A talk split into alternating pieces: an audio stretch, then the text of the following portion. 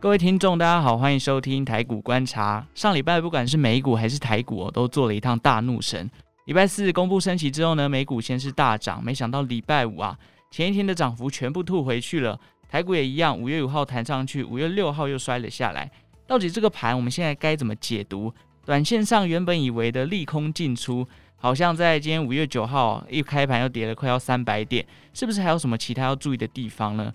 另外，成交量啊，在近期也创下十八个月来的新低，这又代表着什么样的讯息？证券市场是不是没有人要玩了？不过，这个虽然这个盘势啊，它虽然是乌云笼罩，有些产业的第一季财报还是非常的亮眼，尤其上礼拜的航运股啊，长荣第一季的表现可以说是超乎预期的优秀。紧接着也是航运的旺季哦，今年有机会再次开启大航海时代吗？好，针对以上各个的问题，今天邀请到的来宾是我们金州学堂的讲师，同时也是对台股以及各个产业有深入研究的产业队长张杰老师好。Hello，各位听众朋友，大家好，我是产业队长张杰。好，老师啊，我们刚刚就是提到成交量这个部分，我们先就成交量这件事情来看，因为五月三号的时候，成交量只剩下一千七百亿左右。去年五六月的时候啊，那个台股成交量都还有四五千亿的表现，但最近量缩到有时候就没有两千亿了嘛，所以到底这个成交量的指标在市场上我们要怎么解读？人家都说量缩下跌是盘势很弱的表现，老师你怎么看呢？呃，基本上呢，整个盘势的看法其实呢，不能只看量技术分析，而是必须要连总体经济，甚至联准会。或者是所谓的疫情哦，那为什么这样子说呢？因为呢，其实总是有人说哈，联储会是这个货币金融之母嘛，嗯，回归到呃，当然我们最后再来看价量哈，价量当然还是要留意，主要还是回归到整个影响到盘势最大的部分是所谓的这个 FED。那在五月三号跟四号之后呢，其实反弹了一天。那我来给大家解读一下，五月四号记者会其实这个叫做。所谓的一鸽诱鹰，那短时间呢，因为联储会担心哦，一次升息三码哦，嗯、所以他说他跟市场说，我可能接下来不会升息三码，那短时间安抚了一个市场，可是呢，他又对于压抑中长期通膨的决心哦，说的更更久更阴了，所以呢，这是现阶段哈，其实回到整个盘面来说呢，跌到一个一。一六一六二，今天是跌破哈。今天我们连线的同时哦，这个部分呢是跌破前低，是哦，跌破这个呃去年十月哦，那甚至是去去年八月中，那直接呢，其实用技术分析回来看的话，是必须要回到二零二一年四五月封城的一五一五九，嗯，一五一五九。那伴随着没有量哦，其实没有量就没有价，也就是说，第一个市场没有人来进来承接。第二个呢，交交易又没有主流族群，所以呢会造成就是说没有一个成交量，就是呃追价的力道很弱。对那第二个部分呢，其实呢所谓触底啊，触底必须伴随一个杀大量，很大量的有人把它承接走，这都不必须要看到成交量。所以呢，短时间哈这个盘呢，基本上呢就是呈现一个空方而且弱势的一个族群。嗯，那当然。呃，还有一点点契机啊，哈，也就是说，上个礼拜五呢，从 VIX 恐慌指数来看哦，它并没有破前低。那第二个部分呢，其实富兰克林·唐伯顿其实说，哈，行情总是在绝望处诞生，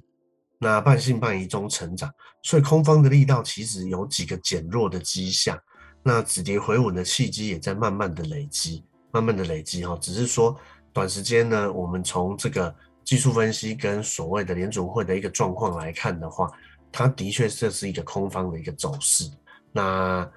我我我不认为是进入大逃杀的前奏啊，我认为其实在酝酿一个所谓跌升反弹的契机。是，所以老师我们可以这样理解吗？如果未来在成交量放大，然后有一个落底的情况下，是不是可以视为说，哎，短线上的一个底部要到了呢？主持人讲的是一个一个一个判断的方式哈，这是没有错。嗯、那我另外再补充几个，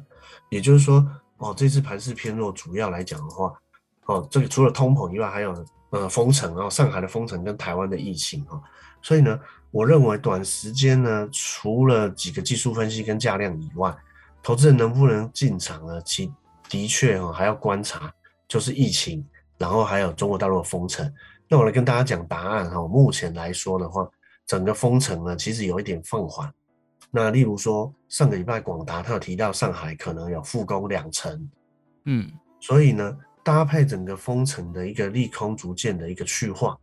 那加上哦，加上整个股东会跟财报，总体经济上来说，那的确，呃，在下一次联储会开会之前，他他五月已经升两码了嘛，对，所以短时间从联储会封城跟台湾的一个跌升，还有五月十五号准备公布财报的这几个。啊，总体经济跟基本面来看，我认为是有利空出尽的样子。哦，老师刚才有想到一个重点，就我们也看到联总会已经升息两码的消息已经确定了嘛，而且也已经升息了。再来，大家都猜台湾的央行会不会跟进？那是不是我们也可以去就是稍微推测一下，如果台湾央行升息一旦尘埃落定，如果心脏比较大的投资人，老师会建议进场去抢个反弹吗？呃，原则上进场抢不抢反弹呢？我我认为。有几个迹象哈，那不一定是台湾的升息，嗯，那也就是说，台湾其实是跟着国际股市走啊，不是因为台湾升息之后会落地反弹啊，而是你还是要观察国际股市，包括道琼或是纳斯达克或费城半导体，这个是反弹台湾信心的一个原因。是，好，那呃，例如说科斯托兰尼他常常在书中有提到哈，整个趋势哈是资金加心理，趋势其实就是我说的多空嘛。能不能反弹？大家可以用两个方向来看。第一个就是资金，哦，资金的部分呢，当然，呃，资金在外移，台币也在贬嘛，所以反弹的契机呢，从两个，第一个外资的卖超，甚至期货的空单，还有台币的一个贬值，能不能走稳？也就是说，外资不要连续的在大量的卖超哦，一到七，一到五月已经卖了七千多亿嘛，嗯，所以外资不要卖超与否，这是一个观察的重点。第二个。台币的一个走贬也要止稳哦，所以这两个一个指标加上国际的股市，反而是我认为强反弹的一个指标。那至于我们台湾呢，其实再升个一码两码也很正常哈。那我个人的解读，台湾升息其实不是通膨啊，是为了打房。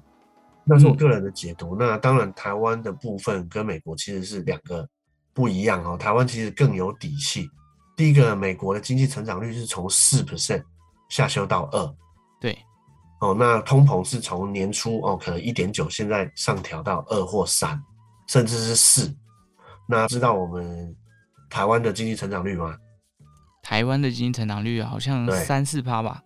对，哦，台湾经济成长率本来哈、哦、去年是预估二点九，那现在上调到四嘛，嗯，但现在当然有往下调到三点九或三点七，每家不一样。可是台湾跟美国是不相反的，台湾的通膨才二啊，对，所以台湾的通膨二，经济成长率四，简单这样讲，美国是通膨四，经济成长率二，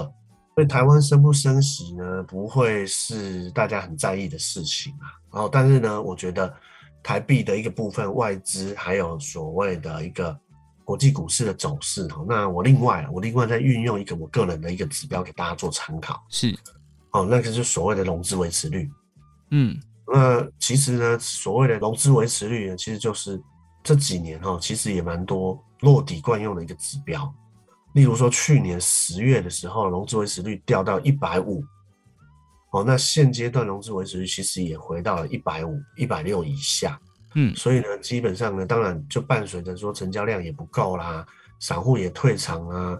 但是呢，我想整个融资维持率是。筹码干不干净的一个重点，这个部分给大家来做一个补充跟参考。好，所以我们总结一下，老师刚刚讲了，其实从除了升息跟通膨以外，我们要观察的部分还有像外资的卖超、跟台币的汇率走势以及国际股市的变化。再来就是呃，老师刚刚有提到在筹码面的部分，大家可以去观察融资维持率，因为我们之前有提到融资其实比较像是散户的筹码，所以当融资维持率已经慢慢的回到一百五，回到像去年十月的低点的时候，会不会就是一个呃散户已经慢慢的出场，那筹码逐渐干净的一个情况了？好，那老师，我现在问一些比较呃。股市挑选的部分，因为大盘这种走势分歧的情况下，其实有很多基本面财报很好的股票，它其实都有被错杀的状况。那如果投资人他想要去判断一些，诶，这些股票是不是已经跌深了？老师可以建议投资人运用什么样的指标去做一个初步的判断呢？呃，呃，原则上呢，其实每个产业跟每个股票呢的状况其实不太一样，嗯，不太一样。那如果呢要运用一些指标的话呢，我认为有几个指标啦，哦，有几个指标可以来给大家做判断，不外乎就是从所谓的公司的一个产业面是，那基本面，然后呢再从这个所谓的技术面。那我们先来讲这个简单的方式哈，技术面来说呢，这个部分呢其实可以从所谓的类股的强弱。那覆巢之下无完卵，可是呢产业的兴衰有更迭嘛？对，产业的兴衰有更迭，所以整个一个产业的一个兴衰呢其实是不一样的。所以呢，简单的从产业的类股来判断，就是说现在的大盘，例如简单举例哈，是跌破年线或者是跌破季线，你的股票。相比于大盘哦，例如说，我简单举两个例子，电子股可能就是跌破年线，对。可是航空股或者是航运股，其实就站在所有的均线之上，是对。那这个部分呢，其实就是一个很简单的一个一个一个一个判断的一个方式。对，那当然产业面的一个部分呢，跟技术面的一个判断比较简单哦。那第二个部分呢，就是所谓的你的一个公司的一个掌握度。那公司的掌握度呢，其实包括所谓的这个哦产业的未来的前景跟所谓的一个公司的一个基本面哈。那我在这边特别跟大家强调一个产业的一个方式啊哈，主要来讲的话就是你要去看公司的未来的成长性。所以未来的成长性就是指说，呃，例如说有一些产业哈，例如说面板，它可能的报价可能就是在往往下嘛哈，或者是一些 IC 设计股有一些。它的这个长短量的库存是在修正，所以呃，我这边来提醒各位听众朋友哈，产业的部分呢，特别要去在意的是所谓的公司未来的前景，是那跟这个所谓的一个成长动能的一个部分。我总结下老师讲哦，从技术面的话，大家可以看，因为现在大盘其实已经跌破季线跟年线了。那这时候如果在挑个股，想要找比较强势的个股的话，可以去搜寻以技术面来讲，站在季线或是年线之上的股票，它可能是这个盘势上面目前比较强势的个股。那如果要看基本面的话，其实要看未来的前景啊，公司的成长性还在不在？譬如说像最近 IC 设计啊，或者是面板，它的报价其实已经下跌，像是友达、群创等等，他们的这个面板的报价已经没有像去年来的这么好，甚至像联发科，因为受到中国市场这个 PC 跟 NB 的这个消费量的下调，所以也会影响到它的股价的一个表现。好，那回到刚刚节目开头提到，我们这个长荣啊，哦，航运股的老大哥，其实今年第一季的财报也赚了千亿，有 EPS 来到十九点一六元，其实比市场预期的十八元还要来得高。那今天我们就要请张杰老师来帮我们分析一下对于航运这个产业的看法了。毕竟全球海运的巨头马士基，它也调升了整体获利的预估嘛，再加上很多船上的水手跟老师刚刚这个前面有提到的，五月中国可能迎来解封。还有这个非常重要的五月十二号的码头工人的劳资协商等等各种因素，似乎都让人家觉得说航运的下半年还有戏。那这边也想问一下老师，是不是又可以再次开启大航海时代了呢？呃，如果单就所谓的货柜航运哦，其实航航运产业呢，是要分所谓的散装航运跟所谓的货柜航运。是，那货柜航运的一个部分呢，我来跟大家分享一下哈。其实一样哈，其实看法是从。呃，总体经济基本面跟技术面跟筹码面哦，其实大概就是这几个方向的角度来综合来看。那原则上呢，我给一个结论叫做区间操作。货柜航运的货柜商船当然就是万海、长龙跟阳明啊。那我们先来说哈，整个货柜航运的塞港与否，跟所谓的 SCFI 的运价哦，这个所谓的运价指数哈，目前来讲的话，塞港在趋缓，运价指数呢也连续跌了十九周。是，所以呢，整体货柜航运能不能再起大航海时代，我只能给一个四个字，叫做区间操作。回过头来哦，整体的经济在下修啊，不管是打仗或者是呃 GDP 的问题哈，航运其实呢，下半年会有一个比较大震荡，运价的一个震荡，嗯、所以基本上呢，不会再有大航海时代。哦，好，那回过头来呢，你就发现呢，个股的调整又特别的不一样。所以，例如说，呃，二六零三呢，长隆，哦，第一季赚十九块，对，它股价其实打出一个底部，也就是说，你回过头来，当然跌很深哦，从去年两百三十三呢跌到最低呢，跌到这个八十几块嘛，是，那现在又回到一百五十块，一个公司哦，去年赚四十五块，第一季赚十九块，然后技术线型呈现一个横盘整理哦，一个一滩水的一个一一字形，配息率也不错哦，配息率基本上也是居排股的前几名嘛，对，那就会发现说这个部分呢，其实股股票其实也是跌不下去。嗯、所以我给的答案是区间操作货柜航运呐。第二个部分你会发现哦，哎，例如说阳明跟万海哦，这个个股的强弱就有区分哦。是，所以我刚刚给各位听众朋友十二字诀哈：覆巢之下无完卵，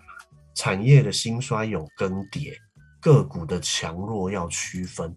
我就会发现过去呢比较涨得比较多，例如说二六一五的这个万海，它的股价就跟长隆黄金交叉。哦，去年最高点的时候，万海是三百五十三块，长隆只有两百多。对，可是呢，现在长隆跟万海的股价这个价差收敛了，足足收敛了一百多块。现在两间公司都在一百五十块左右。是，所以呢，个股的强弱，大家一定要去把它区分出来。就是说，呃，退潮的时候，到底谁在裸泳？巴菲特先生的名言嘛。嗯，退潮之后谁在裸泳？其实。大家就很清楚的去明白，就是说，哎，很多股票跌下来的时候呢，其实呢，队长有一个有一有一个这个俚语啦哈，俚语就是说，涨时是重势，跌时是重值嘛，对不对？嗯，对，那本质的意思哦，就是它是体重机，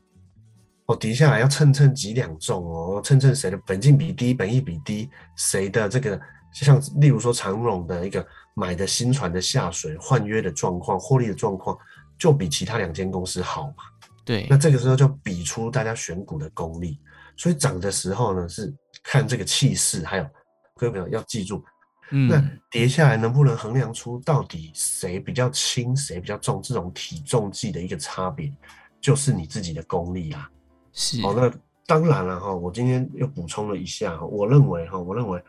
真正的这个大航海时代呢，其实要看这个所谓的货柜，呃，不是散装哦，抱歉，刚刚讲的是货柜嘛，对。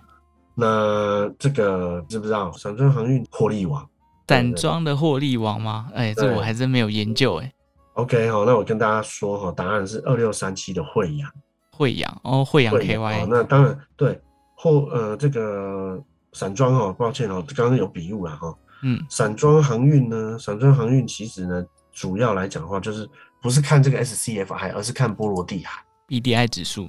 对 BDI 指数，嗯，那我来给各位听众朋友解惑哈。大家去看上个礼拜呢，是创新高的呢，我我们就讲讲几个哈，例如说二六三七的惠阳，哦惠阳，或者是我们来看呃，包括二六零五的欣兴，二六零六的裕民，还有所谓的这个四维哈，那都在上礼拜其实表现都还不错，是。那这个部分呢，这个散装航运哦，当然就是要看所谓的 BDI 指数。那队长简单跟听众朋友讲一下哈，BDI 指数它分为三种，分为三种哈，分为是所谓的这个这个 Capesize 海峡型、Panamax 巴拿马型跟这个轻便极限型哦，Super 这个 Handymax 跟 Supramax，也就是说 BDI 它是 BCI 加 BPI 加 BSI。嗯，那这个就是大中小船来来来决定的哈。那慧洋其实它是做小船，那因为今天时间的关系啦，我只是做抛砖引玉来给大家了解，就是说现阶段俄乌影响到通膨，对不对？对。那俄乌其实出口最多的，考一下你，出口最多的，出口对，影响到几个嘛？欧洲吗？对，石油对不对？对，石油、天然气。好，那我跟大家讲一下答案哈。俄罗斯跟乌克兰影响的整个小麦的出口哦，基本上他们占全球四分之一。对，所以呢，运小麦、黄豆、玉米、小麦这一些呢，就是波罗的海干货指数里面的小船哦。所谓的小船，其实就是我刚刚提到的这个所谓的 Handysize 哦，这个 Handysize 哦，或者是这个所谓的轻便极限型哈。所以就是说。惠阳哦，它其实有呃，例如说它小型的轻便船有三十二艘，轻便型的有四十二艘，那超级极限型有二十八艘，那可能它海峡型啊，或是巴拿马型就比较少，所以啊，其实与其再去抢破头去抢那个呃筹码已经很凌乱的所谓的大航海王嘛，哦，长隆、扬名、万海哦，不如返璞归真，回来看看散装航运真的因为战争受惠，然后呢，黄豆、玉米、小麦在要从这个乌乌克兰运不出来，要从巴西来运，这个部分运价又特别的，呃，特别的在上个月有起涨。那我稍微跟大家讲哦，惠阳刚刚公布去年第一季，哦，EPS 是三点五九，然后呢，四月哦，四月的营收还创新高，单月还赚一点八六块钱，是，对，那当然反映在股价上面哦，其实是啊创历史新高的一个股价，是，那当然今天是因为整个盘是跌了两三百点哦，所以它的股价是呈现也是一个大跌，一根大长黑，对。对，可是呢，我想能够在这种所谓的风雨飘摇当中哦，能够领先得到法人的青睐，那获利又特别的好哦，前四个月就赚了五块多税前，那股价其实在九十几块、一百多块。我觉得大航海时代呢，反而关注的应该是在呃散装，而不是货柜啊，这是我一点点小小的看法。那当然，大家也可以关注。可能域名啊、台航啊，或者是四维航啊等等哦，波罗的海相关散装航运的一个股票，其实呃可以都去研究一下这样子。是 OK，老师今天把航运我讲得非常的完整，从货柜讲到散装。像老师对于货柜的看法，其实就比较偏向区间操作。这时候其实覆巢之下无完卵嘛，所以你可以看到，就像老师刚刚讲的体重机概念，长荣跟万海已经开始做一个比价的情况下，看看谁的底气比较重。那老师的区间操作加上 SCFI 的货柜航运指数哦，它开始报价已经往下跌。那这时候其实反而看哦，哪个人的基本面的支撑性比较强，它可能就会有一个比较好的买点可以出现。但是其实比起看货柜航运，老师似乎下半年会比较重视在散装航运的部分，像黄小玉啊、农产品通膨的问题啊、战争导致这些价格上涨。未来在散装航运上可能会有一个比较可口的获利。那像刚刚老师提到的惠阳啊、裕民啊、台航，如果投资人有兴趣的话，也可以去观察一下这些散装航运的类股哦。好，今天非常感谢这个产业队长张杰老师带来的分享，也提供给所有投资人做一个参考。今年的盘的确不太好做，而且波动非常巨大，像今天又跌了两三百点嘛。毕竟 Q1 结束之后，升息缩表啊，通膨问题都在今年要面对。投资人在面对市场的时候呢，也记得要保持谨慎。最后祝福大家投资顺利啊！那今天也非常谢谢产业队长张杰老师。OK，祝大家投资顺利，身体健康。谢谢主持人，谢谢大家。OK，感谢大家今天的收听，我们下次再见喽，拜拜。拜。